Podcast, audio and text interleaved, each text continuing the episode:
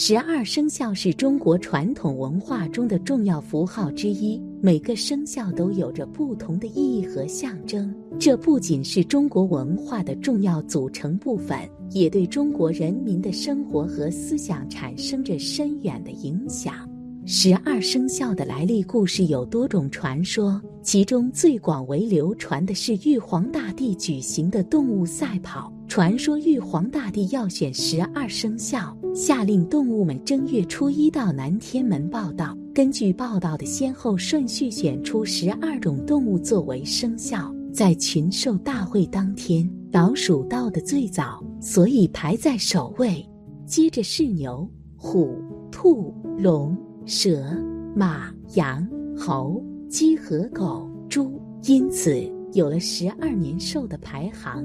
有道是人无完人，金无足赤。中国的十二生肖，就其动物本身的自然生长条件来看，也是有缺陷的。一、十二生肖各有一缺，有一套说法叫鼠无脑，牛无牙，虎无颈，兔无唇，龙无音。蛇无足，马无胆，羊无精，猴无腮，鸡无肾，狗无胃，猪无寿。为什么这么讲呢？分别来看：第一，鼠无脑。大师说，因为老鼠晚上要出动，外边有猫，但是一爪子一撂就忘了，这个时候就会被猫逮住，所以鼠无脑。第二，牛无牙。牛有齿无牙，怎么讲呢？前面的门牙叫牙，后面的大牙叫齿。牛没牙，上颚骨全是肉包，没上牙，草嚼不烂怎么办呢？牛是反刍动物，未分成四部分呢，吃完了慢慢再倒嚼一次。第三，虎无颈，老虎没脖子。常言说，老虎不吃回头食嘛，老虎要回头，得整个身子一块转。第四，兔无唇。兔子是三瓣嘴儿，没有上嘴唇。第五，龙无耳，这个来源于龙。第六，蛇无足，画蛇添足，形容多此一举。第七，马无趾，牛、羊、猪的蹄子都是两半的，唯独这马蹄子不分半，是整个的。在动物学分科上，马属于鸡蹄目，马无趾。第八，羊无神，羊眼无神。羊的眼珠不会动，常言说死羊眼。第九，猴无腮，常言说尖嘴猴腮，猴子的腮帮上没有肉。第十，鸡无肾，鸡是拉屎不撒尿，因此没有肾。第十一，狗无味，这狗鼻子最灵，能闻，可舌头尝不出滋味儿来，所以不管脏的、臭的都尝不出来。第十二。猪无寿，这个意思就是说猪没有寿命，活不久。因为人类每年都会宰杀猪，因此综上所述，就是十二生肖各有一缺的说法。二，十二生肖谁先谁后与阴阳有关。接着我们来谈论十二生肖与阴阳的关系。阴阳学说认为，世界是物质的，物质世界是在阴阳二气的相互作用下滋生。发展变化着的阴阳既对立又统一，事物相反相成。这种对立的统一、相反相成，既是事物存在的状态，又是事物发展变化的内在动力。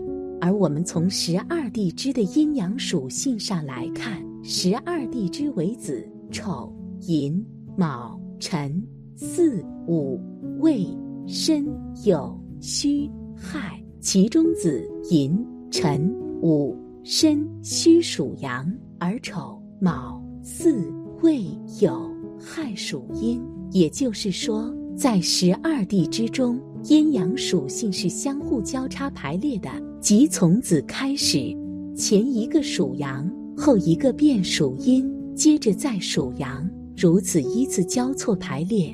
由此可见，生肖鼠、生肖虎。生肖龙、生肖马、生肖猴、生肖狗的阴阳属性为阳，而生肖牛、生肖兔、生肖蛇、生肖羊、生肖鸡及生肖猪的阴阳属性为阴。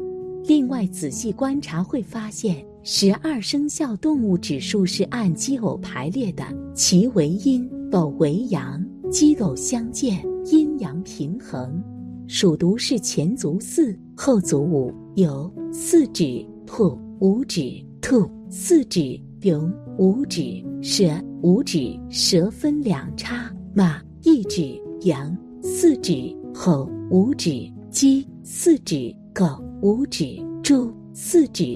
不只是指数按阴阳，每种动物性格特性也遵循阴阳搭配。比如鼠之后就是牛。鼠代表智慧，牛代表勤劳，两者一定要紧密的结合在一起。如果只有智慧不勤劳，就变成了小聪明；光是勤劳不动脑筋，就变成了愚蠢。所以两者一定要结合。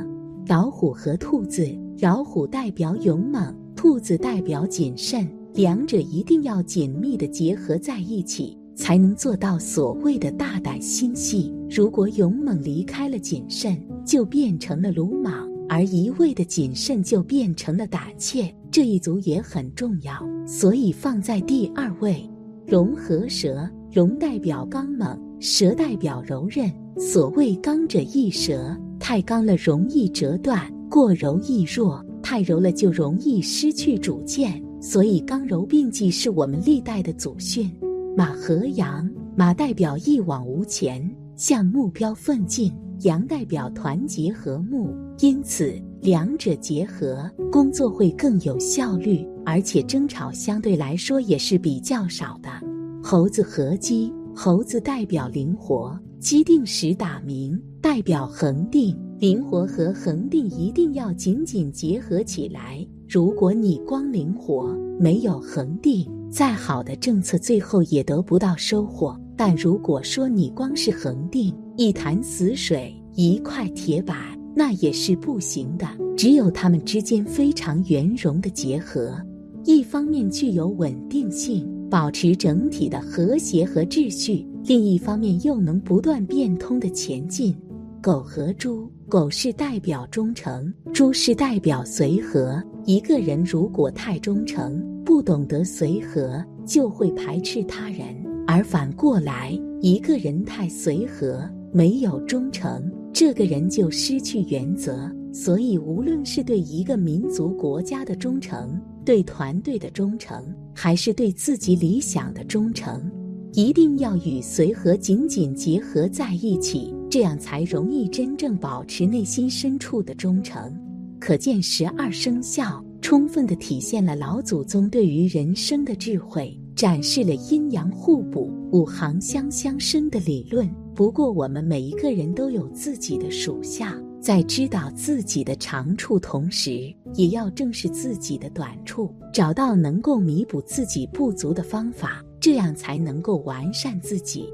以下就是大师总结的方法：三、如何弥补自己不足的方法。其一，虔诚与信心。信仰，只有相信了，才能向上仰望。虔诚的信仰是你生命中的光，朝着光的方向升起信心，去实现仰望的梦想。华严经中说：“信为道源功德母，增长一切诸善根。”信是决定我们能否从佛法中得到利益的根本与关键条件。佛法是世间上最究竟圆满的智慧，能断一切苦，得究竟乐。历史上的高僧大德、王公庶民，皆从佛法的信心中得到了种种利益。众生皆以因缘而得度，因缘者即是净信。若半信半疑，抱着有病乱投医试试看的态度，多半会出现抱怨佛法不灵验的结果。世人说心诚则灵，诚即是虔诚与信心。其二，努力反省，改过迁善。事出必有因，就如同人会生病一样，一定是坏习惯的长期累积才导致疾病的出现。人生的障碍与痛苦，也是因为自己在身。口一方面的恶习沿袭累积而成，善为乐因，恶为苦因，这是自古以来颠扑不破的真理。当遇到人生种种逆境时，最忌怨天尤人，不仅于事无补，反而让自己钻入牛角尖，不断扩大负面情绪的蔓延与影响。佛法所言觉悟者，首先是能够时时自我反省。佛经中说，一切唯心造。我们整个人生乃至眼中的世界，都是自心的显现。譬如在相同的时间地点，内心欢喜的人，看一切的外境都是明媚向上的；而内心充满烦恼的人，眼里所见的一切外境都是阴暗的。总之，只有弥补自己缺失的地方，才能够更好的前进。可见，生肖文化涉及到了人与社会、人与人的关系，其中还深含思想观念，密切联系到了社会实际。因此，从生肖中，我们可以略知人生发展情况，做出合适的选择。